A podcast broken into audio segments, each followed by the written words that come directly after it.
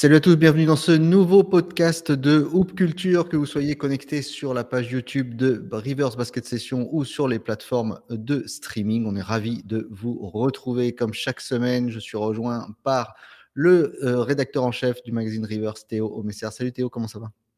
Ça va très bien, Pierre Armand, ravi de, te retrouver, de vous retrouver tous pour ce nouvel épisode de, de Hoop Culture. Je crois que tu nous as préparé une thématique euh, bien, bien spécifique, bien cool pour cette semaine. Ouais, ouais, on va rentrer dans le vif du sujet. Hoop Culture, une émission euh, donc regardée écoutée par euh, Demar de Rosanne et Anthony Davis, puisqu'ils ont très mal pris le fait d'avoir été la semaine dernière dans nos catégories sous-cotées. Du coup, ils nous ont fait mentir. Ils nous ont fait de grosses performances, qu'une grosse performance, mais on reste, Théo et moi, sur, euh, sur nos catégories à chaque fois. On vous rappelle que tous les podcasts sont bien sûr euh, écoutables et réécoutables euh, à l'infini sur donc les plateformes et sur YouTube, bien sûr. Donc, ben, bienvenue dans ce nouvel épisode. On va faire un- une thématique un petit peu sympa aujourd'hui.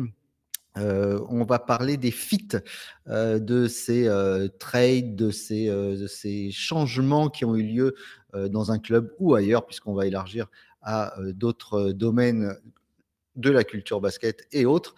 Donc ces fits, ces, ces, personnes qui sont arrivées, qui sont parties, qui ont peut-être fait que quelque chose a mieux marché, a mieux cliqué, et pourquoi pas imaginer des fits qu'on aimerait bien voir dans le futur avec Théo. On rappelle que dans Culture, il y a deux ballons.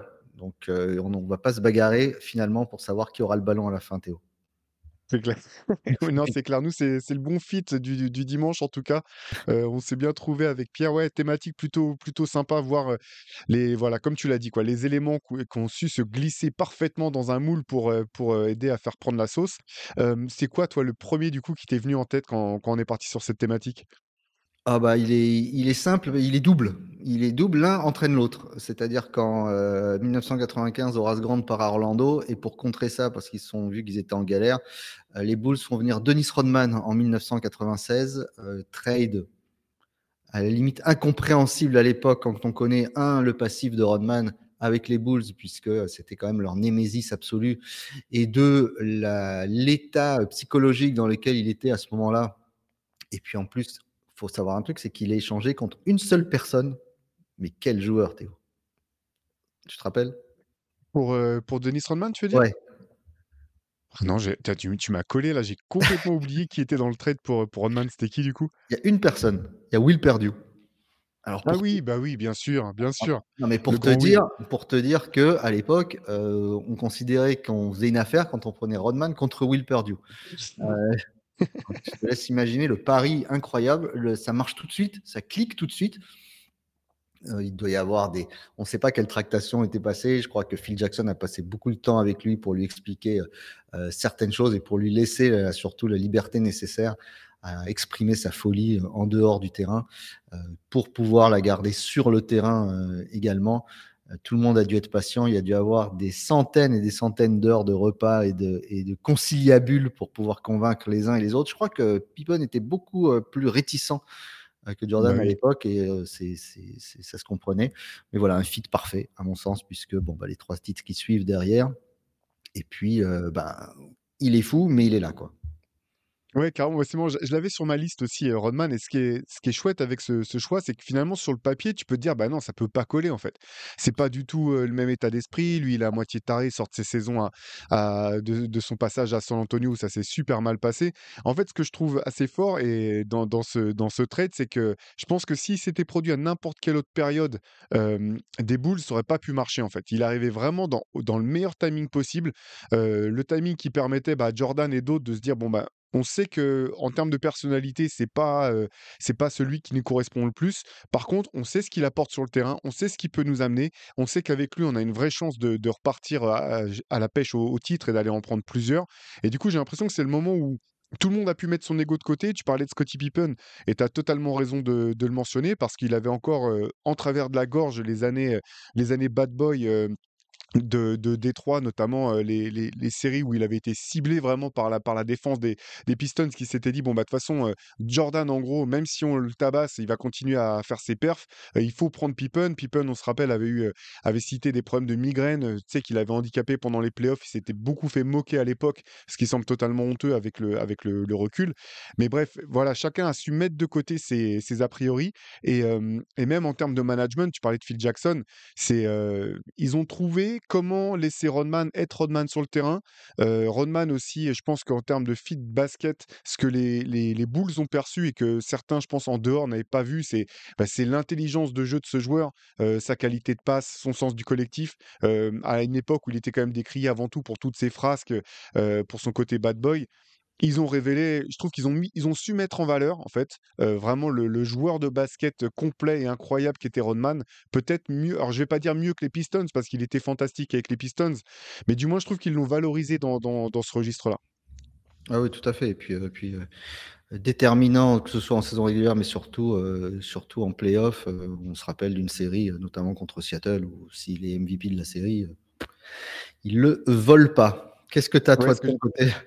Ouais, un mot, je, je l'avais déjà dit, je crois, mais ce que j'adore dans cette série, c'est que tu as, George Carl qui envoie Frank Brikowski pour faire péter un câble à, à Rodman, et c'est Rodman qui est imperturbable et qui fait péter des câbles à Frank Brikowski qui se fait expulser de deux matchs. Tu sais, c'est le, le, le, principe de l'arroseur arrosé, j'avais adoré ce, ces petites guéguerres. C'est ça. Comme on aime. Allez, moi j'en ai un autre sur un peu le même type de personnage. C'est 2004, l'arrivée de Rachid Wallace euh, aux Pistons par, euh, par le, en via Atlanta. Je peux dire que si vous avez un maillot des Atlanta Hawks 36 avec, euh, ben, avec, euh, avec Rachid Wallace, gardez-le parce qu'il a joué qu'un match. donc ça, c'était assez culte. En fait, ce qui est là aussi, en fait, un petit peu, un petit peu le même profil finalement que, que Rodman. Donc Rachid Wallace qui arrive après ces saisons alors fantastiques d'un point de vue individuel à, à Portland, il était le meilleur joueur de, des Jailblazers, voilà, de, de, cette équipe qui n'est pas passée si loin peut-être d'aller au bout, mais plombé par les, problèmes extrasportifs, les fautes techniques à, répétition. Et en fait, ce qui, est incroyable, c'est que tu sais, Rachid Wallace, j'ai l'impression que c'est, ce mec qui aurait pu, qui avait tout pour être une superstar et qui voulait juste être un joueur comme les autres, en fait. Et dans cette équipe de, des Pistons où il n'y a pas de star, bah, ils se font à merveille dans le collectif, euh, sans jamais chercher à tirer la, couverture à lui. Il joue, euh, voilà, c'est, euh, un des. J'allais dire, c'est le capitaine de défense. Alors, bien sûr, c'est Ben Wallace, le capitaine de défense de ces Pistons, mais en gros, il est co-capitaine. Il bouche les trous partout. Offensivement, bah, il est toujours le, joueur incroyable qu'il est. Il a la sauce prend. Et puis c'est derrière, c'est bah, l'histoire un petit peu de la Cendrillon qu'on connaît avec les, Pistons, les, mal aimés, les cols bleus qui vont taper les, superstars d'Hollywood avec la première peut-être des super teams estampillés comme ça avec Karl Malone, Gary Payton, Kobe, Shaq et compagnie. Et puis l'histoire, l'histoire est magnifique. Et derrière, bah, les Pistons restent très forts pendant des années. Ils ne regagnent pas le titre, ils font une finale face aux Spurs, mais ils continuent à dominer la, conférence 16 pendant plusieurs années. Donc, euh, c'était euh, le, fit parfait, je pense, Rachid, pour, pour cette équipe. Si Cendrillon avait, dans le dessin animé, eu la gueule de Rachid Wallace, pas certain que les petites filles achètent encore des robes. Ça, c'est clair. Dit, si, vous avez, voilà, si vous avez une robe euh, floquée 36 Wallace de, de princesse, ça, c'est la vraie classe, elle est là. Et puis en plus, ce fit, il, il est parfait avec un autre de, à, Détroit quelques années avant. C'est Ben Wallace qui arrive euh, échanger ouais. euh, contre Grant Hill, euh, qui part à Orlando. Et, et c'est le début de la descente aux enfers pour Grant Hill et ses blessures. Et finalement, euh, voilà ce qui amène du sérieux et, ses compétences en défense. Euh, c'est vrai que finalement, c'était un petit peu à la manière de Rodman, euh, un pari très, très, très, très risqué. Et finalement, c'est là qu'on s'est rendu compte que, que, que Wallace, bah, c'était, comme tu dis, c'était pas forcément la superstar que tout le monde présentait, mais un joueur qui voulait, qui n'était pas un joueur lambda, mais qui voulait être juste un joueur de devoir et un joueur lambda. C'est un peu ce que faisait euh, Ron Artest, qui a été Ron Artest par la suite, hein, qui préférait avoir la lumière sur d'autres que sur lui-même. Ouais, carrément. Euh, moi, je te parle d'un double, un double fit cette fois-ci sur le même joueur. C'est Mark Jackson. Euh, Mark Jackson, il part à, il est euh, rattrapé par Indiana en 94 aux Clippers.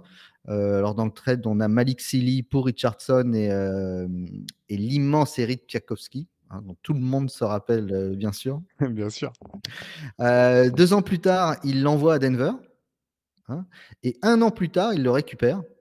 ils le font revenir à, Indiana. Et après, bah, y a ça reclique de nouveau de belle manière, parce que quand il vient en 94, c'est les deux grosses séries de playoffs 94, 15, 16 avec, avec contre, contre les Knicks et, et, et, les fameuses histoires avec Reggie Miller.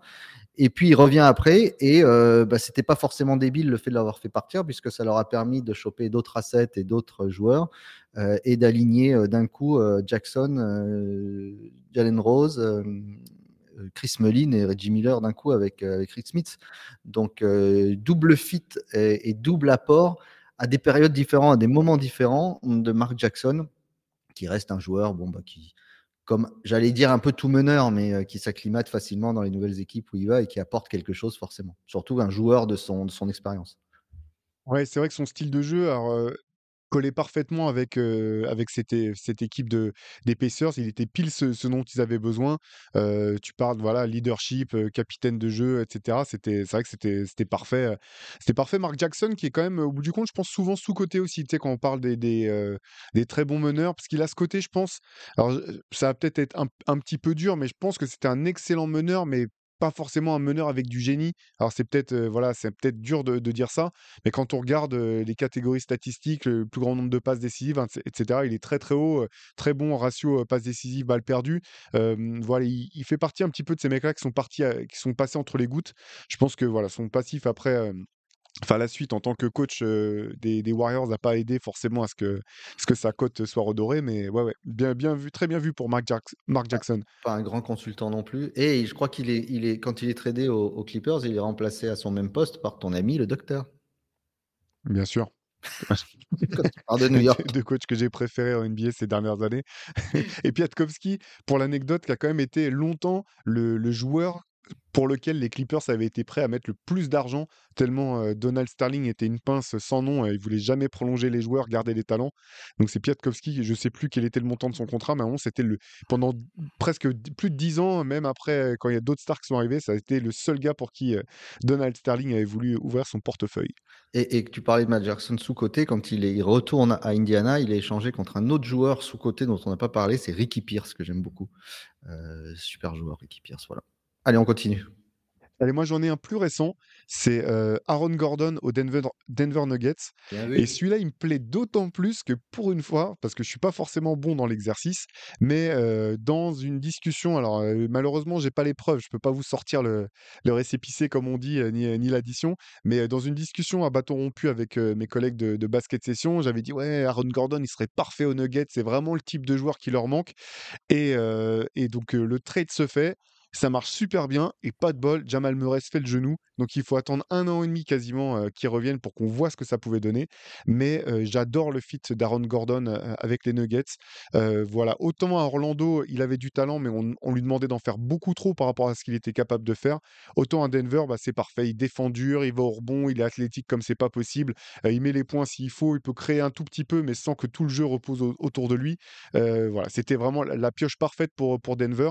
Et, et voilà si, si Jamal Murray s'était pas blessé à ce moment-là de, la première saison, moi j'avais, enfin, moi, pour, moi, c'était déjà les Nuggets qui étaient les, grands favoris pour aller, pour aller au titre cette saison-là. Il a fallu attendre un peu, mais finalement, ça a, été, ça a bien été le cas. C'est marrant, ces joueurs qui finalement euh, rêvent de titres euh, euh, comme tous, un type comme Aaron Gordon, qui en plus a toujours vécu avec ce sentiment de revanche pour cette fait Carotax, un concours de dingue. Ah, mais ouais, ouais, mais et finalement ils s'épanouissent tous dans des petits marchés et des, équipes qu'on n'attend pas forcément, bah, parce que parce que c'est sain, parce que c'est il y a, peut-être moins de pression de la part du public. Euh, donc ça fait ça fait toujours plaisir de les, de les voir comme ça. Euh, quand on parle de superstars qui arrivent dans un club, évidemment, on pense à, à, l'apport que ça fait. Euh, le fit parfait, c'est LeBron James partout où il va. Bon, ça, on le sait. Et on le voit d'autant plus. À la limite, c'est même pas, c'est même pas sur le coup qu'on le voit, c'est quand il s'en va qu'on le voit. C'est surtout ça puisque toutes les équipes qu'il quitte à chaque fois bah, tombent dans des, profondeurs abyssales. mais un autre feed, bon, bah, il, a, il est derrière toi sur la, couverture du, numéro 13 loser, c'est Charles Barkley qui arrive en 93 aux Suns.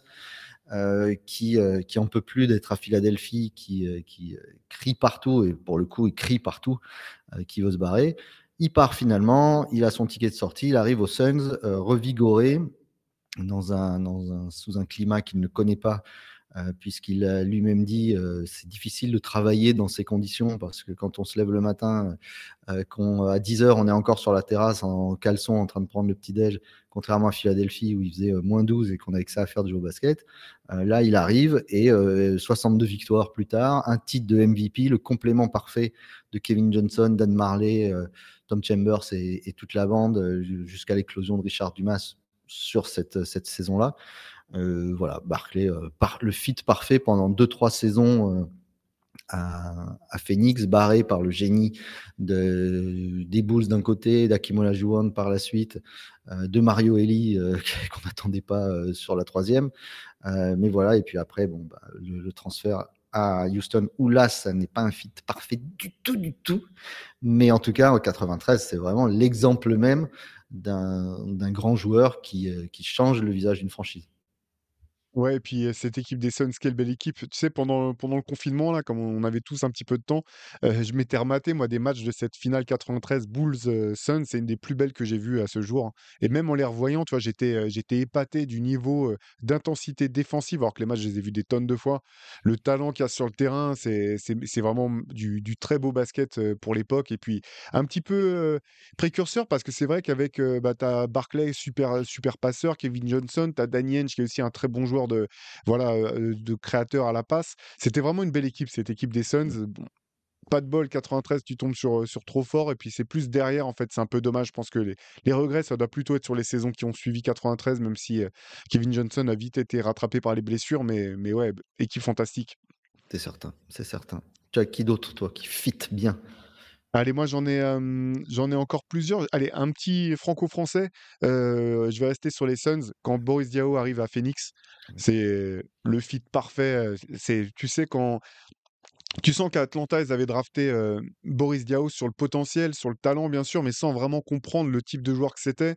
Ils ont, ils ont fait des essais, ça marchait pas vraiment. Et puis là, il arrive à Phoenix, une équipe qui a complètement compris comment utiliser Boris dans, du mieux possible. bah, c'est là qu'il fait de toute façon sa meilleure saison, je pense, individuelle. Il est même, il récupère le, trophée de, de, MIP Most Improved Player avec Steve Nash à côté. Il est offensif comme on l'a rarement vu durant cette, cette première saison là. Derrière, il a il vite, il a vite retrouvé l'ombre, mais là, il, il, est, il attaque quand il faut, son sens de la passe fait merveille, et puis ça permet à Mike D'Antoni et Steve Nash de développer ce jeu fantastique là du 7 seconds or less, sur lequel des livres incroyables ont été écrits. voilà, il y en a eu d'autres hein, quand Boris est arrivé à San Antonio, même chose, ça, ça, clique très bien, il est parfait dans cette équipe des Spurs, mais c'est vrai que ça, ça, faisait plaisir de le voir décoller comme ça aux Suns. Voilà, avec Boris, je suis toujours, tu sais, j'ai adoré le joueur et en même temps, j'ai toujours eu le, sentiment de rester un petit peu sur ma faim, de me dire que finalement, de cette génération, c'était vraiment lui le plus talentueux, que s'il avait eu un peu plus envie de, de, prouver des choses, il aurait pu aller encore plus haut, je pense. Mais, mais voilà, j'ai adoré aussi cette équipe des Suns, incroyable. Je pense qu'il regrette pas du tout, euh, il regrette rien du tout, euh, Boris Diaw. voilà. Il y en a qui disent ah, putain si j'avais fait un peu plus, lui je pense qu'il regrette rien.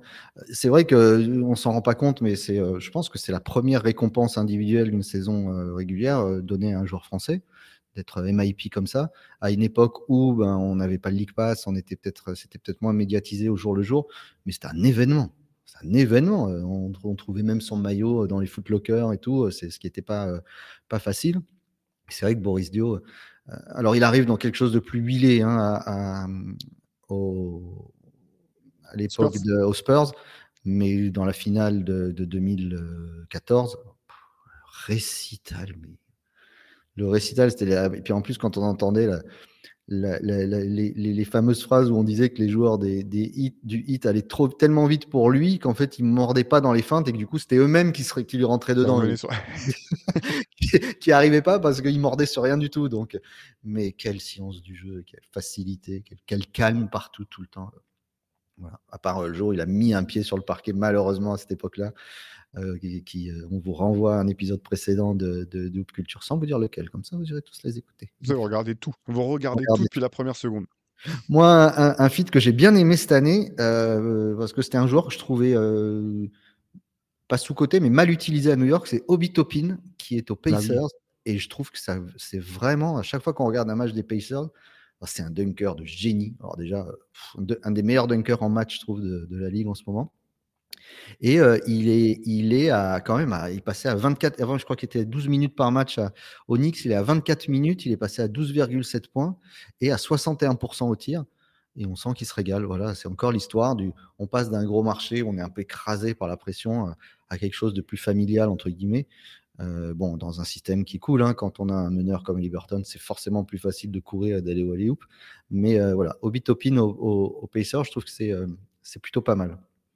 Ouais, carrément. Et puis quand tu passes de, des années Thibodeau à celle de Rick Carlisle, du moins de cette année avec l'épaisseur, c'est un, un, changement de vie. Quoi. Tu dis, ah bah, quoi, j'ai juste à courir, courir à fond, sauter le plus haut possible et je suis même pas obligé vraiment de défendre. Bah attendez, parfait, parfait pour moi. Je pense qu'il y, y, a plein de joueurs qui s'éclateraient dans, dans, cette équipe. Mais, mais ouais, c'est vrai pour Obi Topin, bon, voilà. Oh, il a bien fait de partir, ce que je sais pas si tu as vu, mais il y a Taj Gibson qui revient au Knicks.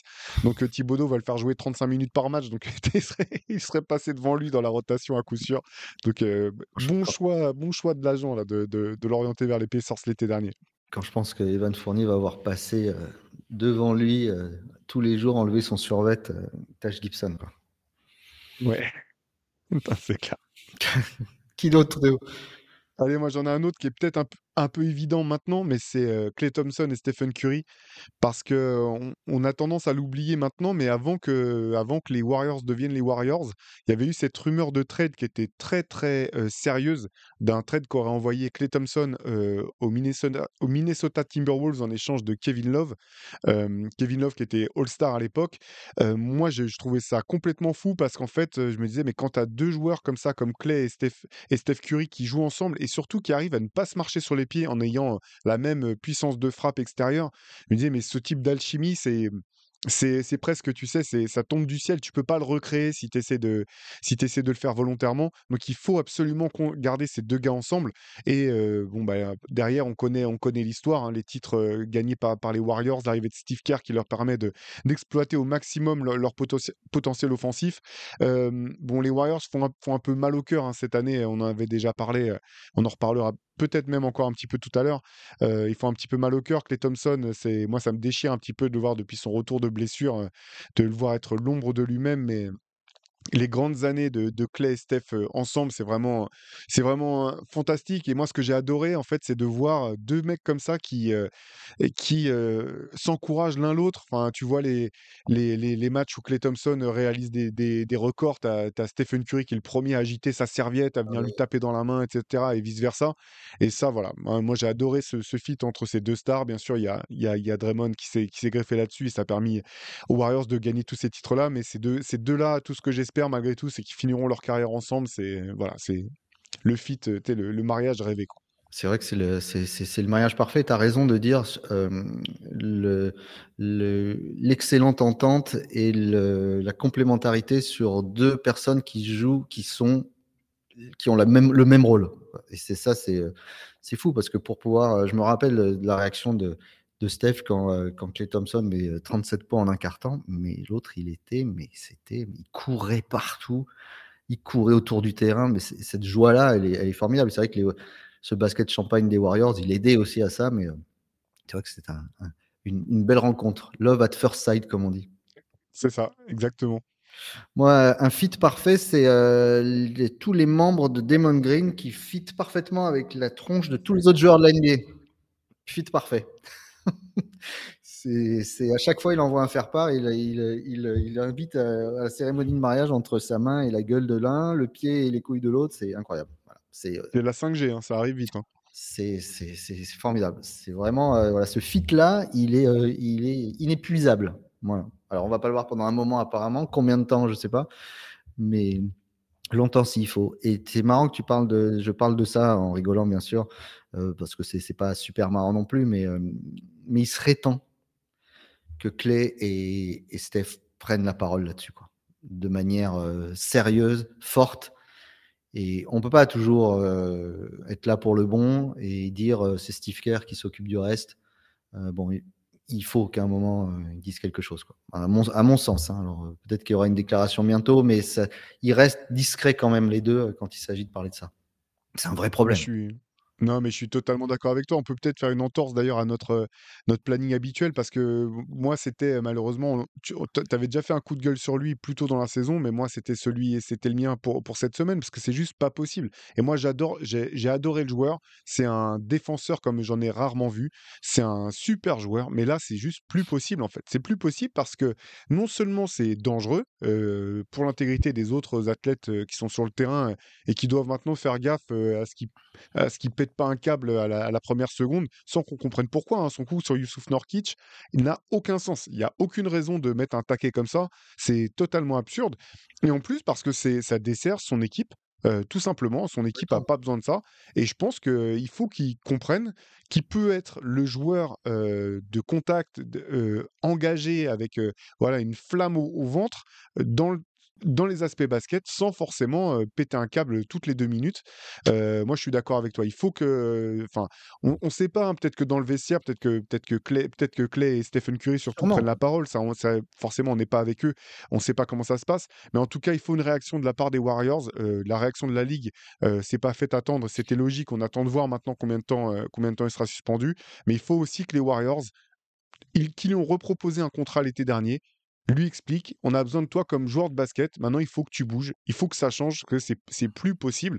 Et je trouve que ça ternit vraiment salement la fin de règne des Warriors. Alors je dis pas que tout est fini pour eux, mais, mais je, trouve ça, je trouve ça vraiment, ça fait vilain. Voilà, c'est vilain de, de, de, finir entre guillemets comme ça. je leur souhaite de rebondir malgré tout et de, faire belle campagne de playoff, mais, mais vraiment c'est, c'est pas ce que j'espérais ni pour lui ni pour cette équipe de, de Golden State. Surtout qu'il a mille chances sur le coup d'éteindre l'incendie. Il se retourne, il ramasse Nourkic comme euh, et, il s'excuse. Et il dit euh, merde, tout de suite il est désolé, il va voir, il dit ça va, je t'ai pas fait mal, euh, j'ai pas fait exprès. C'était fini. Mais il dit rien et puis après il dit on peut dire ce qu'on veut. les images parlent. Mais non, les images elles parlent pas d'elles-mêmes. Ça n'existe pas d'avoir des. Théo, t'as eu toi, t'es déjà allé chez le médecin, on t'a tapé sur le genou là pour faire le réflexe. Enfin, t'as jamais mis un coup de pied dans la gueule de ton médecin sur le truc, tu vois. Le, pied, il part un peu. Donc là, à quel moment une main dans le dos, ça te fait avoir une réaction pareille? Ça n'existe pas. C'est un, vrai souci. Ça pénalise. Et puis encore une fois, moi, je trouve dans, dans ces gars qui sont euh, obnubilés par leur legacy. Hein, sinon, tu n'as pas, un, pas un podcast où tu viens comme ça. C'est des types, ils sont, ils sont en permanence en train de se justifier de ce qu'ils ont fait, de ce qu'ils vont faire, de leur niveau, du niveau des autres, de se dédouaner et tout c'est fou. Parce que, qu'on le veuille ou non, c'est ça qui restera de Draymond Green. C'est ça, c'est ces bouffonneries-là, euh, ces, actions-là qui, resteront dans, dans, la mémoire. Alors peut-être que lui, ça le fera marrer. comme euh, aujourd'hui, on en rigole quand on regarde Rodman, mais sur le coup, on n'avait pas. moi, ça me fait. Ça me fait même pas marrer, ça me fait même pas de la peine, c'est juste, c'est un clown et il faut l'enlever. Et puis, et puis, comme tu dis, c'est dangereux. Et puis, on en parlait de l'autre jour de la difficulté de David Stern à gérer euh, les embrouilles en ce moment. Enfin, bon, là, il y, a eu euh, cette semaine cette, cette chamaillerie de cours d'école euh, où ils couraient tous dans le vestiaire. Il paraît que ça a été très chaud entre Indiana et, Milwaukee pour un ballon. Enfin, bon, mais les gars, mais, à l'époque d'Internet où tout se, se commente et tout, faut arrêter. Non, mais je suis d'accord avec toi et puis vraiment j'ai trouvé que les, commentaires d'après-match de Draymond Green étaient vraiment pitoyables parce qu'effectivement, tu regardes les actions, tu vois que Nurkic le même pas il le et c'est même pas il le ceinture même pas, il le pousse même pas, il le tient aux hanches et Draymond Green qui dit qu'il essaie de provoquer une faute, Nurkic il fait une tête et demie de plus que que Draymond Green. Si tu veux provoquer une faute en prenant les bras les mains de Nurkic, euh, tu peux pas arriver à mettre une mandale à un mec qui fait un pied de plus que toi, enfin une tête de plus que toi, pardon. Il se retourne avec une puissance folle. Imagine que Nurkic, enfin, tu sais, c'est pas du tout impossible vu la violence du coup et là où il a été porté, que ça aurait très bien pu lui péter la mâchoire ou lui coûter à Nurkic, je sais pas, 25 matchs pour blessure. C'est quoi ton excuse? Là, c'est, tu sais autant. L'altercation avec Sabonis l'an dernier en playoff, j'étais plus partagé parce que Sabonis vraiment fait le geste de lui attraper le pied en fait au passage. Tu vois, il y a quand même un, geste qui est antisportif avant, avant le. Je, cautionne pas le piétinement de, Draymond Green. Mais Sabonis fait un geste qui est tout aussi, qui est aussi dangereux, qui est pas, joli, tout aussi mais qui est dangereux aussi, qui est antisportif. Là, dans l'action avec Norkic, ou même l'étranglement sur Rudy Gobert, il y a rien, rien, rien, jamais qui peut justifier mmh, que mmh. tu pètes un câble comme ça. Et donc, effectivement, tu sais, Nurkic et même Kevin Durant ont dit, j'espère qu'ils espéraient qu'il trouverait, qu'il irait chercher de l'aide et qu'il se ferait aider. Et je pense effectivement qu'il faut qu'il se fasse aider parce que c'est c'est la marque quand même de quelqu'un et d'une d'une équipe et d'un joueur qui vont mal. Donc, donc voilà, bah, j'espère que le temps passé en dehors du terrain lui permettra de, de, se remettre la tête à l'endroit et qu'il va pas passer ça uniquement en déversant sa haine ou sa rage sur, dans, dans des podcasts en expliquant qu'on l'empêche d'être qui il est. Les Warriors et la NBA peuvent lui permettre d'être qui il est, mais il faut qu'il soit avant tout un joueur de basket et pas un danger ambulant. Oui, c'est ça, parce que si ce qu'il est, c'est ça, c'est pas possible. Euh, c'est trop dangereux. Tu l'as dit, c'est dangereux. C'est comme la faute de, c'est comme le coup de coude de Ron Artest sur James Harden. L'autre le, le sent pas arriver. Il, un, coup de, un coup de coude comme ça, à cette puissance dans la tempe, il peut le tuer tout de suite, quoi. Et il s'excuse pas et il dit qu'est-ce qu'il y a, que j'ai rien fait? Non, on peut pas, on peut pas dire ça. On peut, faut arrêter. Bon, un fit que qui m'a beaucoup surpris. Moi, j'aurais jamais cru que ça fonctionne. C'est euh, sur Porzingis à Boston. Alors là, une grosse surprise, surtout que on se sépare pour ça d'une tête de gondole et d'un type qui, enfin, de tout un pan de la culture de Boston, euh, de, défendre fort, d'être agressif, etc. On prend Porzingis qui a jamais été connu pour ça. Euh, certes, euh, le constat d'Alor Ford qui ne peut plus défendre sur Joel Embiid ou qui ne peut plus défendre sur ces gens-là, c'est une certitude mais j'aurais jamais pensé que ça, ça, marcherait, ça fitterait comme ça. Et de bon, alors ça, avec le, avec le pendant, hein, c'est-à-dire que du coup, il y a, y a, un ancrage à l'intérieur, donc ça écarte encore plus les shooters, donc ils abusent encore plus de, du shoot à trois points. Mais ça, mine de rien, ça fonctionne et on sent un Porzingis totalement épanoui moi, je vais, te dire, j'ai vraiment bien aimé ce trade. Alors, c'était, j'étais quasiment le seul, même au sein de la rédaction. Mais, mais ouais, moi, j'aimais bien le fit, en fait, parce que je pense que bah, le problème, c'est qu'il joue à Washington, donc les gens regardaient pas trop la, saison qu'il avait fait la saison présente, précédente. Mais au-delà des stats, moi, ce qui m'avait intéressé, ce que j'avais vraiment aimé dans, la saison de, Porzingis l'an dernier, c'est que j'avais retrouvé, en fait, la mobilité qu'en avait fait le joueur incroyable qu'il avait été à New York, où il avait été All-Star même, durant son, passage à New York. Et et, voilà, et en fait, tu vois, défensivement, c'est pas sur l'homme qu'il est fort, mais par contre, dans les aides défensives, en protecteur de cercle, moi, je trouve que c'est vraiment un joueur qui est, sous-coté sur cet aspect-là. Et je dirais même que je pense que c'est ce qui a manqué le plus euh, durant son passage à Dallas, en fait. C'est qu'il était, euh, tu voyais que physiquement, il n'était pas bien, il pouvait pas courir, sauter comme il le faisait par ailleurs. Et je pense que c'est au-delà de, au-delà de ses performances offensives, c'était vraiment de ça dont Dallas avait besoin quand, quand il était avec les Mavs. Et ben moi, je suis ravi de le voir jouer avec Boston. voilà, moi j'aime bien le joueur. il a beaucoup été décrié, beaucoup blessé.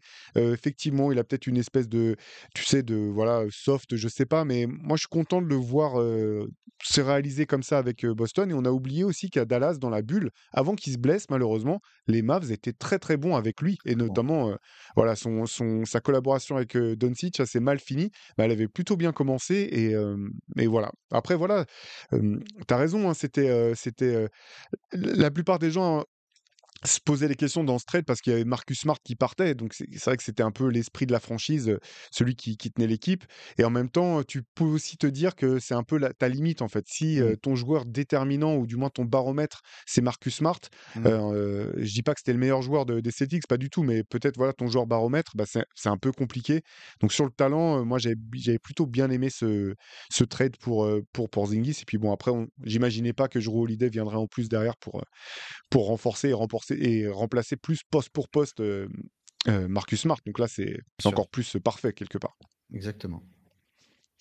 bah écoute, moi j'en ai du côté du côté basket, moi j'ai un peu fait le tour de ceux que j'avais notés pour, pour aujourd'hui. Je sais pas si tu en as d'autres, Pierre, que Alors j'en ai un que j'aimerais bien voir. on parle de, de, de, LA qui lande sur, sur sa Euh, euh, et, mais moi, je trouve que quitte à venir chercher quelqu'un à Chicago, euh, pourtant ça m'emmerde profondément, tu le sais, ce serait pas lui que je prendrais. J'ai vu, on a tous vu les Lakers jouer cette, cette, NBA Cup de belle manière et de, de, donner une réponse physique assez impressionnante aux Pacers. Euh, mais j'aimerais bien qu'ils aient un, joueur qui, pas un dynamiteur, mais qui, qui, qui peut mettre du rythme, que n'a pas forcément Austin Reeves, etc. Et il y a un joueur qui me plaît beaucoup en ce moment à Chicago, c'est Kobe White, euh, qui fait une super saison. Euh, qui est euh, à plus de 16 points, 44% au tir, 43% à 3 points, 4 passes et demi. Et je trouve que ça fitterait pas mal euh, aux Lakers. En plus, euh, entendre le Staples Center, enfin anciennement la, Crypto.com Arena crier Kobe, même si ça s'écrit pas pareil, ce serait génial. Mais euh, je trouve que, que, que ça, ça fitterait plutôt bien avec la bande là. ça dégagerait un petit peu Austin Reeves de la, de, la montée de balle parce que on l'a vu, dès qu'il est pressé, pris à 2, à 3, bah, on l'a vu contre les Suns en, en, quart de cette NBA Cup ça se joue à pas grand chose, ce soit la cata à cause de, ça. Euh, c'est pas un grand, grand manieur de ballon, Kobe White, mais il peut apporter une, euh, alternative plutôt sympa. Et je trouve que ce serait un, un fit plutôt, euh, plutôt réussi, euh, un petit peu comme c'était passé avec Dennis Schroeder, même si c'était un, profil différent. Mais euh, j'aimerais bien voir Kobe White aux Lakers. Enfin non, j'aimerais pas qu'il aille aux Lakers, mais quitte à ce qu'il y en ait un qui parte, ou qui, de toute façon, ça va péter à un moment. Donc voilà. J'espère pour lui en tout cas qu'il s'éclate, c'est surtout ça. Ouais, ce que j'allais dire, c'est ça, c'est que les Bulls, c'est l'impression qu'ils ont des joueurs qui fitteraient partout sauf aux Bulls, en fait. tu prends l'effectif du haut en bas. Moi, celui que j'avais noté un peu ça, c'est Alex Caruso. Oui, bien sûr. Euh, c'est un fit, un fit partout. Ben ouais, c'est ça. Mais c'est vrai que moi, j'aimerais bien le voir du côté des Bucks. Je pense qu'il serait vraiment parfait pour cette équipe de, Milwaukee. Je sais pas du tout si, Milwaukee aurait les moyens de le faire venir, mais, mais oui, c'est ça. Il y a, des joueurs dans cette équipe de Chicago qui. Mais limite, j'espère qu'ils vont vraiment la faire exploser parce que ça n'a pas vraiment de sens pour eux de continuer comme ça. Donc. Euh, ça veut dire que tu récupères. Euh, ah non, non, non, Milwaukee, c'est vrai qu'il y est plus. Il est à, à Phoenix maintenant, j'allais dire, si tu récupères l'immonde Grayson Allen à la place, mais c'est vrai qu'il est parti euh, de l'autre côté. Donc ça, ouais. ça laisse... Allez, on va passer peut-être à, à d'autres euh, catégories. Ouais. Alors vas-y, bah, j'ouvre le bal, j'ouvre le bal. Allez, j'en ai un que j'aurais pu. attends sorte le matériel. Voilà. Donc, euh, l'un de mes producteurs, euh, je, vais parler de, je vais parler de musique, je vais parler de, hip-hop un petit peu. L'un de mes producteurs préférés, c'est Madlib. Euh, voilà, producteur incroyable. Mais parfois, je vais te dire, tu vois, que je, trouve je trouve qu'il y a, ça manque un petit peu de comment dire euh, son label Stones enfin son ancien label Stones Throw avait tendance à sortir systématiquement tout ce que Madlib pouvait produire du moins donc c'était un petit peu litanie de, de, de sortie je trouve que parfois ça manquait un petit peu de, justesse dans, les choix. Et il y, a un feat que j'avais pas du tout vu venir et moi qui m'a beaucoup plu c'est son feat avec un rappeur qui s'appelle Freddie Gibbs. Donc là je vous montre leur premier album commun Pignata par la suite ils en ont sorti un deuxième qui s'appelle Bandana voilà. il y a un petit reflet, mais je pense que vous le verrez. Pignata et Bandana, les, deux albums donc de Freddie Gibbs avec, avec Madlib. Et j'étais pas convaincu, je vais, te, je vais être honnête avec toi, de, de Freddie Gibbs. Au début, j'avais du mal en fait. J'avais un petit peu de mal avec son flow qui est très particulier. Mmh. Il y avait notre, notre copain Maxime Robin là, qui, qui bosse avec lui, qui me disait Mais non, réécoute, c'est très bien et tout. J'avais du mal à tel point que l'album Pignata, au début, j'ai acheté l'album, la version instrumentale parce que j'adorais les prods de Madlib, mais j'étais pas convaincu par Freddie Gibbs. Et au bout du compte, bah, c'est un super beau fit. je trouve que, mmh, que Freddie Gibbs a fait un super boulot de directeur artistique en choisissant vraiment parmi la crème de la crème des prods que pouvait lui sortir, lui sortir Madlib. Et bah, c'est une super, voilà, c'est une super collaboration au bout du compte que j'aurais pas du tout imaginé et que j'aurais pas du tout vu venir. voilà, derrière, bah, Freddie Gibbs a fait des albums que j'ai beaucoup aimé avec Alchemist dont on parlait la semaine dernière, mais, mais sa collaboration avec Madlib, ça vaut, ça vaut vraiment son, son pesant de cacahuètes, comme on disait dans les années 75. c'est vrai que c'est un, c'est c'est, comme tu disais, inattendu et pas forcément euh, dangereux parce que le flow de Freddie Gibbs sur des prods de Madlib, c'était pas forcément celui qui aurait plu, euh, celui auquel on pense en premier, mais, euh, mais ça fonctionne, c'est ça. La, bon, alors après, quand on a un excellent MC et un producteur de génie, il y a peu de chances que ça fonctionne pas, mais c'était un pari risqué qui, et on vous conseille ces, ces, ces, deux albums qui sont, qui sont franchement, franchement extra. Et, et on remercie Maxime de, à chaque fois de nous, de nous remettre des doses de Freddie Gibbs parce qu'on en a bien besoin. C'est clair. On en a bien besoin. Euh, moi, en musique, j'en ai, j'en ai quelques-uns. J'en ai euh, un évident. évident. Fin des années 70, Michael Jackson cherche euh, à sortir un petit peu la tête de, des Jackson 5 et de se lancer en, solo. Euh, mais c'est pas facile d'avoir quelqu'un d'ultra perfectionniste comme ça et de trouver le son qu'il faut. Donc, ben, on va trouver quelqu'un d'encore plus perfectionniste. On va trouver Quincy Jones. qui vient du jazz et pour moi et qui démarre avec Off the Wall. Alors il fait Off the Wall, Thriller et Bad. Hein. il fait ces trois disques-là qui sont de trois esthétiques différentes. Mais pour moi, Off the Wall est encore aujourd'hui ce que je considère et que je rangerais dans un disque de jazz. Vraiment. Euh, c'est pas du tout un disque de pop. heu, la production et la liberté qui est laissée, que ce soit à la voix de Michael Jackson, mais également à la liberté instrumentale de Quincy Jones, heu, fait que, bon, bah, voilà, c'est pour moi quelque chose d'assez, incroyable, le travail de Quincy Jones. Il y a un extraordinaire documentaire qui est encore, sur Netflix qu'on vous conseille d'aller voir sur, sur l'œuvre de Quincy Jones. Moi, j'étais allé le voir, hem, j'étais allé le voir en concert, heu, là, il était passé à à Bercy, il y a 3-4 ans, 4-5 ans. Et alors bon, il est il est assis sur le côté. Et en fait, là, c'est une sorte de c'est un concert hommage, heu, avec des avec de vrais musiciens, symphoniques et cetera et tout. Et il y a un écran qui rat retrace sa vie et il dit: «Et heu, le heu, Quincy rencontre Michael Jackson» et là, ça démarre, donc il joue. Sauf que, généralement, quand vous entendez les gars jouer les séquences de la fameuse basse de Thriller, par exemple, mais là là, ils y sont vraiment. Donc la séquence, c'est lui qui l'a, donc elle est vraiment dans la machine. Et quand tu entends ça en live, la vraie séquence et tout, bah, c'était une une kermesse géante. Après, c'était une bar géante, attention, hein. Mais tu avais des gars qui venaient chanter et tout, mais ça couvre un panel de d'une histoire de la musique, heu, dingue.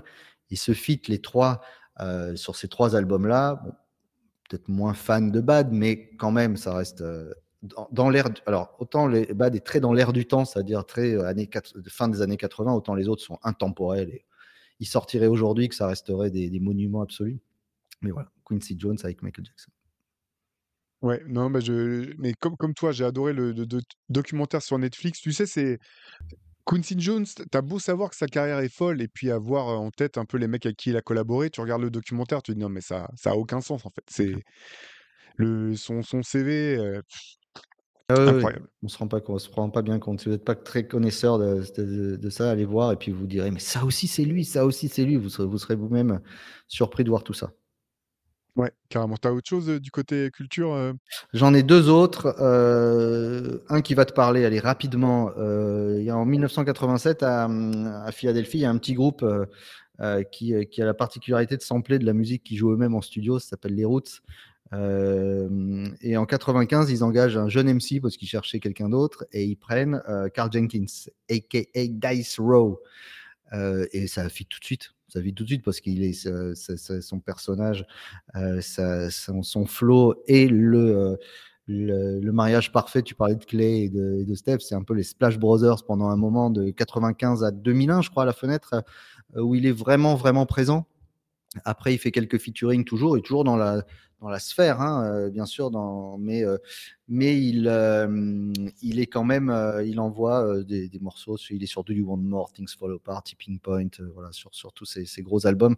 C'est quand on parle de feat parfait au niveau, au niveau musical, il y a celui-là et il y en a un autre, une formation marseillaise que tu connais certainement qui s'appelle Chinese Man. Heu, Chinese Man, qui est gros, hein, qui fait que des gros festivals, les Zénith et cetera.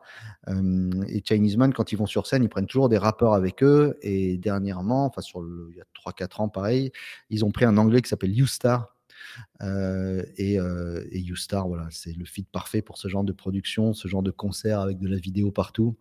Il a sorti un toujours sur le label Chinese Man Records, un EP heu, qui s'appelle, heu, SA Mode, SA plus loin Mode.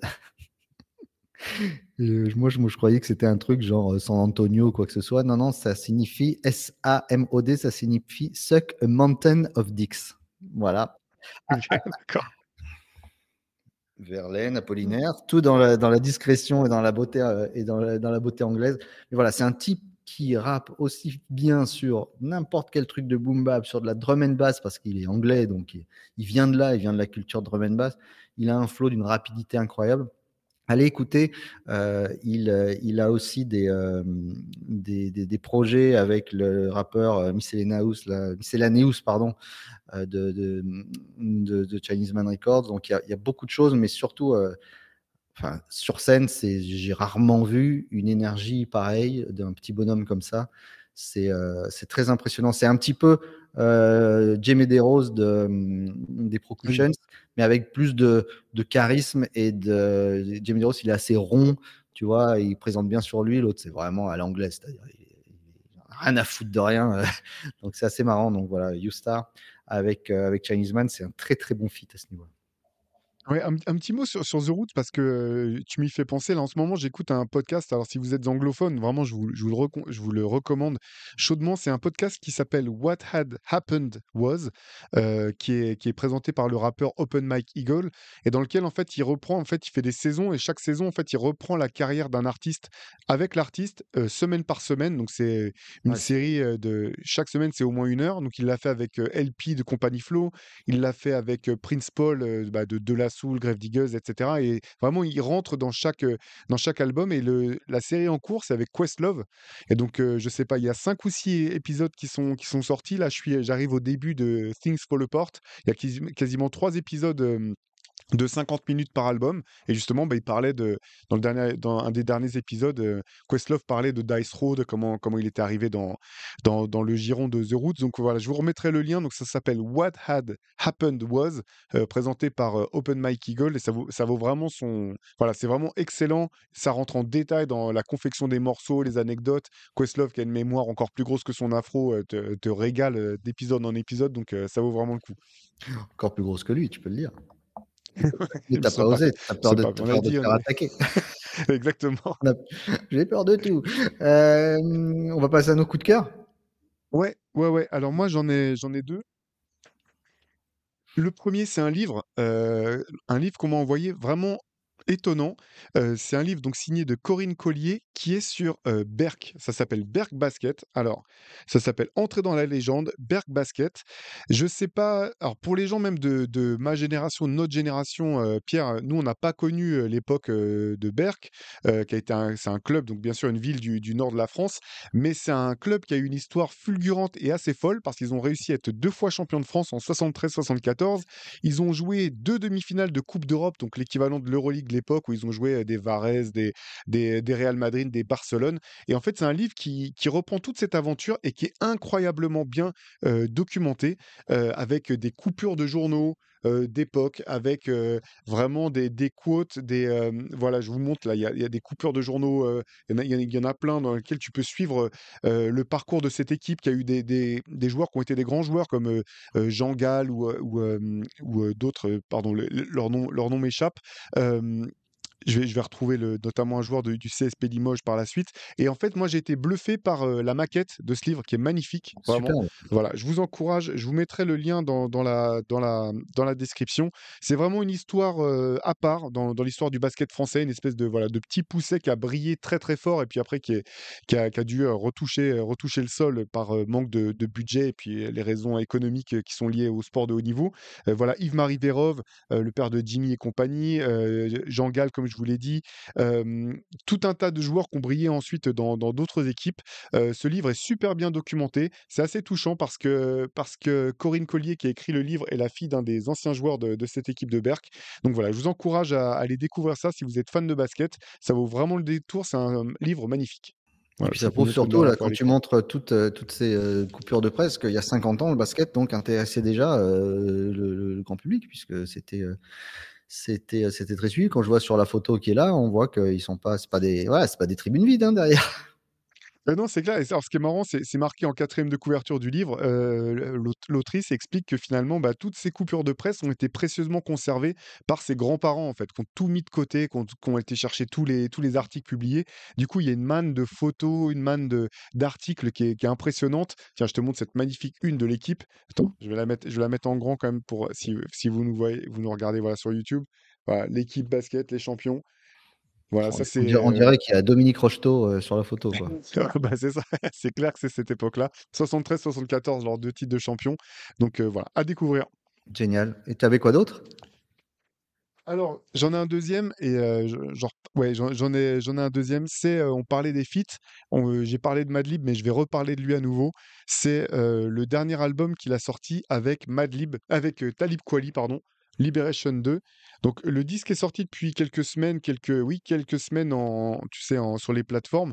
Mais moi, je suis un peu fétichiste. Il y a certains disques comme ça, j'attends de les recevoir, de les avoir en main pour prendre le temps de les écouter parce que sinon, voilà, j'ai l'impression d'écouter ça en faisant autre chose, de pas avoir une bonne, une bonne oreille.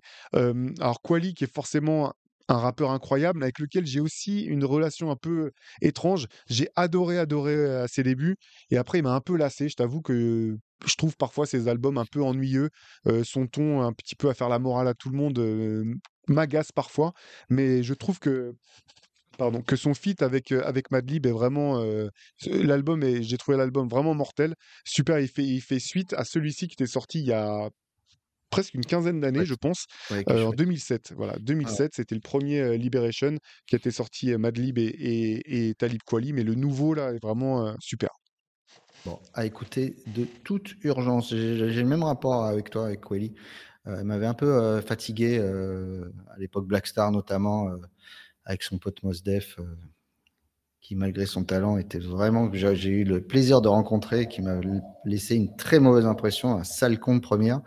Mais, euh, mais euh, voilà, je suis content qu'il se retrouve. Et puis en plus, c'est des, encore une fois, c'est des belles associations euh, entre des personnages mythiques de, l'histoire du hip-hop comme ça. Moi, mon coup de cœur, il est, alors il est pour les Parisiens parce que j'ai appris là que les hum, les Brooklyn Nets vont amener euh, le meilleur de Brooklyn à Paris, euh, donc euh, dans le cadre de leur venue à, le 11 le 11 janvier prochain pour le match contre Cleveland. mais au théâtre du Châtelet, c'est organisé par les Brooklyn Nets, l'association Brooklyn Nets. Il y a un concert philharmonique autour de Notorious B.I.G. qui va être qui va être mis en place. Euh, et, qui est arrangé. Il sera sur scène par le, génial producteur et arrangeur euh, Miguel Artout de Ferguson, euh, qui est pareil, qui a collaboré avec tous les grands noms du hip-hop, etc. Et qui sera rejoint sur scène par DJ Clark Kent, qui lui aussi. Ouais, ouais, ouais, qui a lui bah, travaillé bon, bah, avec Madlib aussi, mais avec B.I.G., avec, avec Lil Kim, avec Jay-Z, avec toutes les grandes légendes du hip-hop new-yorkais, un vrai personnage à part collectionneur de sneakers, enfin de, Air Force One, euh, connu dans le monde entier à ce niveau-là. Et apparemment, ils annoncent plein d'autres guests aussi pour cette, euh, pour cette soirée. Donc voilà, j'aurais pas le plaisir d'y être, mais Théo, si tu peux y aller, euh, tu, nous feras un report là-dessus. C'est organisé par les Brooklyn Nets. C'est donc Notorious B.I.G. en symphonique avec Miguel Atwood Ferguson et, et Clark Kent. Et ils annoncent plein d'autres surprises. Donc euh, ça vaut le coup. Et puis peut-être qu'en plus, euh, c'est la veille du match, donc c'est le, 10 janvier. Peut-être vous aurez la chance de voir des joueurs des, Nets euh, et, des, et de Cleveland parce qu'ils ne sauront pas trop quoi faire la veille, qui, iront voir ce concert. Donc vous aurez peut-être la possibilité de les voir de près. Donc ça vaut, je pense, triplement le coup cette histoire. Ça, ça, s'annonce complètement fou parce que effectivement le, l'orchestrateur dont tu parles, il a fait, il a sorti deux lives incroyables, un avec des productions de, de JD qui s'appelle Suite for My Dukes, for et l'autre d'un album, un de mes albums préférés du musicien brésilien Arthur Verocai. donc ça, je pense que ça, ça s'annonce, ça s'annonce fumant. Ah, donc il faut, il faut vraiment pas passer à côté. Si j'ai l'occasion, parce que j'avais l'affiche euh, devant les yeux là et ça m'a ça m'a vraiment plu. Voilà, un orchestral tribute à Notorious B.I.G. au théâtre du Châtelet euh, avec euh, voilà, je, je, je, vous le montre, le voilà. Ouais. Voilà. Super. Ben, on prend note. On prend note. les, les, Parisiens prennent note, Pierre. Et les autres aussi, si vous pensiez aller euh, voir le match, bah, vous y allez une, soirée, une, une, nuit avant et vous faites ce plaisir-là. On va passer à nos Théo? Ouais, avec plaisir. Je suis curieux de voir ce que tu ce que as sorti parce que là, sur les dernières semaines, tu vois que du lourd. Que du très très lourd. oui, tu es obligé de continuer. Euh, ah, moi aussi, j'ai cherché. On parlait de, de Kent et d'Air Force One. Je t'ai amené une paire d'Air Force One. Alors, comme ça, elle n'a rien de fou. C'est une paire qui est sortie euh, en collaboration avec, euh, avec LeBron James et sa marque Uninterrupted. Hein, qui, tu sais, ça, tout autour. Voilà, sa marque de, comment ça s'appelle de, communication hein, euh, quand tu fais ses podcasts, etc. Euh, avec donc la, mention euh, I am more than an athlete. tu sais, c'était cette campagne qui, avait été là. Et donc, tu vois, la, la, particularité, c'était qu'il y avait plein de panneaux ici et c'était livré avec des stylos et on pouvait personnaliser du coup ses chaussures. Et moi, j'ai eu la chance de. tu vois, il y a marqué Hangtime Mars ici pour ceux qui. Ah et j'ai le jour où euh, dans, sur Radio Grenouille, on a reçu Ayam, voilà, ils m'ont complètement euh, tagué la chaussure. Donc tu vois, tu as AKH, Keops, Kefren, Shuriken qui sont là. Et AKH, il a écrit une time Mars en gros, en gros derrière. Je lui avais, dit, tenez, amusez-vous avec le truc. Donc, donc voilà, je, les, je les enlève parce que elles étaient par terre parce qu'elles étaient à mes pieds. Souvent, mes chaussures, je les porte, même si elles sont, sont bien dédicacées comme ça. Et euh, j'en profite pour passer un big up à Kefren et Keops, qui sont des, des, des sneakerheads, mais euh, d'un niveau euh, supérieur, d'un niveau élite. contrairement à Kenaton et Shuriken, qui sont des sneakerheads d'un niveau dramatique. Ils connaissent rien, mais c'est ça où c'est marrant, ça les fascine de voir les autres en parler. C'est-à-dire, chaque fois qu'il y a un truc, ils restent là, ils écoutent et ça les, ils voient quelqu'un, des gens qui parlent de cette culture comme ça. Donc voilà, c'était euh, des Air Force One signés par, euh, par, euh, par IAM. Pas signé par LeBron, mais signés par IAM. Voilà, elles sont Incroyable. En plus, tu avais ramené un feutre bleu pour que ça colle avec le. Tu avais ramené le noir, le, bleu, et, ils, et, ils, ont fait. ils ont, ils ont, il y a Kenaton qui s'amusait d'un côté pendant que les autres. et voilà, comme ils, sont, ils ont fait du graphe aussi, donc c'était l'occasion de, de faire les choses correctement. Eh ben, écoute, moi, pour ma relique, je vais rester dans, dans le domaine musique. Euh, comme on parlait des feats, pour moi, c'est c'est un des plus beaux feats qui, malheureusement, n'a duré que le temps, euh, le temps simplement d'un album. C'est le premier album euh, d'un groupe qui s'appelle The Far Side, qui est un de mes disques préférés, Bizarre Ride to the Far Side, avec le, les, les MC et le producteur Jay Swift, malheureusement, voilà, qui a sorti ils ont collaboré ensemble que sur un album avant que, que, que les farces, que, que Jay Swift se barre et puis qu'il aille chercher du. Le deuxième album est très bien. Il y a du JD, il y a du, du Diamond D, il y a plein de choses. Mais euh, Jay Swift, je pense, c'était vraiment un producteur qui était en avance sur son temps. Et cet album, il a été réédité il y a quelques années en forme de, sous forme de 45 tours dans un box set euh, voilà, que je vous présente avec euh, ce, cet artwork vraiment incroyable sur le, le, en mode, en oh! mode comment on dit, grand 8 montagne russe. c'est quoi c'est tous les singles en fait? C'est tous les morceaux de l'album sous forme de single en, 45 tours. Et dedans, en fait, là, ça fonctionne plus, mais la boîte, en fait, ça faisait boîte à musique. Avec la, avec la lumière, ça se, ça se jouait. Il y a un puzzle de la, de la pochette, donc ça, c'est un peu gimmick, ah. euh, que, tu peux, que tu peux refaire, mais que j'ai fait à plusieurs reprises avec mes enfants. Ils ont beaucoup aimé. Et voilà, donc tu as sous forme de 45 tours euh, tous les morceaux de l'album euh, qui sont sous forme de 45 tours, qui sont, si je ne me trompe pas, voilà, deux couleurs. Oh Donc celui-là, je sais pas si on voit bien, celui-là il est violet, il y en a un jaune, un bleu, un rouge, etc. J'avais trouvé ça, j'avais trouvé ça à l'époque sur un, site de vente en ligne qui s'appelle hhv.de, un site, un site allemand là qui vend, qui vend des disques. et cette, alors je suis pas forcément, tu sais, sur le, mmh, alors moi j'aime les disques bien sûr, mais je suis pas forcément un fétichiste non plus. Mais voilà, ce disque que, que j'adore, là j'avais trouvé que c'était trop cool comme concept avec le puzzle et tout, ça m'avait parlé. Donc, donc voilà. Et vraiment cet album là, Bizarre Ride to the Far Side, c'est un, un de mes albums classiques que, que j'adore, que je réécoute vraiment fréquemment, régulièrement. Donc si vous, si vous ne connaissez pas, je vous encourage à aller découvrir cette pépite. Vous ne serez pas déçus, je pense. Et d'ailleurs, si, si, si, vous aimez acheter des vinyles, allez, allez sur ce site. Alors, c'est un site allemand, ça se prononce pas du tout HHV. Hein. Je crois que c'est Harafon, un truc comme ça. Il te... je pense qu'Antoine Pinel pourra nous, nous confirmer. Euh, mais euh, il, il, continue de vendre plein de merch, plein de, de produits un petit peu dérivés euh, à chaque fois que vous, cliquez sur un album, il vous propose bah, les t-shirts de l'album, les t-shirts de, des rééditions de t-shirts de tournée et plein de, de, petits goodies comme ça, des coffrets collector, des, des, des figurines. Donc euh, ce site, c'est euh, si vous n'avez pas envie de claquer de la thune, n'y allez surtout pas. Oui, c'est ça, oui, il y a des sneakers, des t-shirts, il y a plein. Ah oui, un, gros, un gros site. On n'a pas de partenariat, malheureusement, s'ils nous entendent, ils peuvent nous proposer. Je, je suis d'accord pour me faire payer en scud et, et, et rarement en sneakers, donc ils peuvent nous contacter sans problème. Voilà, exactement. Bah écoute, Théo, c'est ce nouveau podcast qui s'achève. On a passé un excellent moment euh, euh, tous les deux. J'espère que vous avez passé un bon moment également. Continuez, comme toujours, à nous abreuver de vos commentaires, de nous dire ce qu'on a dit de bien ou de moins bien. On est toujours là pour euh, apte au débat euh, et, pour prendre vos idées qui sont le plus souvent très judicieuses dans les surcotés, sous-côtés. Vous nous avez donné euh, plein de, noms auxquels on n'avait pas pensé et vous nous régalez toujours. Le CQFR, c'est tous les jours. Le CQ, à quoi il faut répondre, euh, c'est le samedi matin, toujours, avec Théo, Antoine et, et et puis Moubdeep également. Et le dimanche, vous savez, maintenant, vous allez pouvoir aller préparer le repas et vous nous retrouvez sur toutes les plateformes, bien sûr, pour ceux qui nous ont euh, pas vus en vidéo sur les plateformes de streaming. Voilà, Théo, bonne semaine à toi. Salut Pierre Armand, ouais, vivement dimanche prochain. Salut à tous.